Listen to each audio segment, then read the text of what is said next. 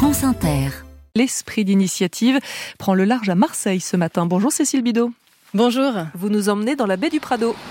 Nous sommes sur la plage recouverte par des banquettes de Posidonie en compagnie de Patrick Astruc, ingénieur de recherche au groupement d'intérêt scientifique Posidonie à Marseille. Alors on est juste euh, dessus en fait. On est en train de marcher On dessus. est en train de marcher dessus. Ce sont des, des feuilles ou des, euh, des racines qui sont arrachées naturellement euh, par les tempêtes, par les coups de mer. Et elles vont avoir tendance à s'échouer sur les plages. On voit qu'on a un, rhizome euh, ici avec une feuille bon, toute séchée, mais on a encore euh, tout le système. On peut imaginer la plante euh, fixée au fond avant d'être arrachée par la mer. hein. L'herbier de Posidonie est donc une plante aquatique spécifique de la Méditerranée. Elle a beaucoup de vertus. Elle stabilise les sols et limite la montée des eaux. C'est un refuge pour de nombreux poissons et un piège à CO2 hyper performant. L'herbier de Posidonie est capable de fixer à peu près autant de, de carbone qu'une forêt terrestre, mais par contre il va en séquestrer 5 à 7 fois plus. Et ça c'est un enjeu et quelque chose qui est assez unique. hein.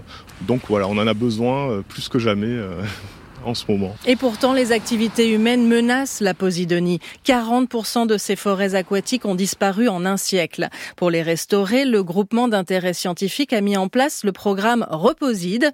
À l'automne dernier, après une floraison massive, les graines de Posidonie ont été récoltées sur les plages. Et au printemps, Patrick Astruc et ses collègues ont plongé à 25 mètres de profondeur. On est descendu avec nos graines qu'on a rangées dans des sachets de 100 ou 200 pour créer notre petit jardin sous l'eau. Vous avez semé sous l'eau. Voilà, exactement. Mais de façon la plus simple possible, sans impact sur l'environnement. Là, on a juste posé les graines là où on voulait qu'elles soient. Et le résultat est encourageant avec un taux de germination de 15 à 30% quelques mois plus tard. On est sur des surfaces relativement modestes encore. hein. On est sur à peu près 150 mètres carrés euh, à Marseille et 150 mètres carrés en Corse. Donc ça reste euh, une goutte d'eau hein, dans, dans la Méditerranée. Donc là, un petit coup de pouce à condition de retirer toutes les pressions humaines qu'il peut y avoir sur le milieu. Parmi ces pressions humaines, il y a les bateaux.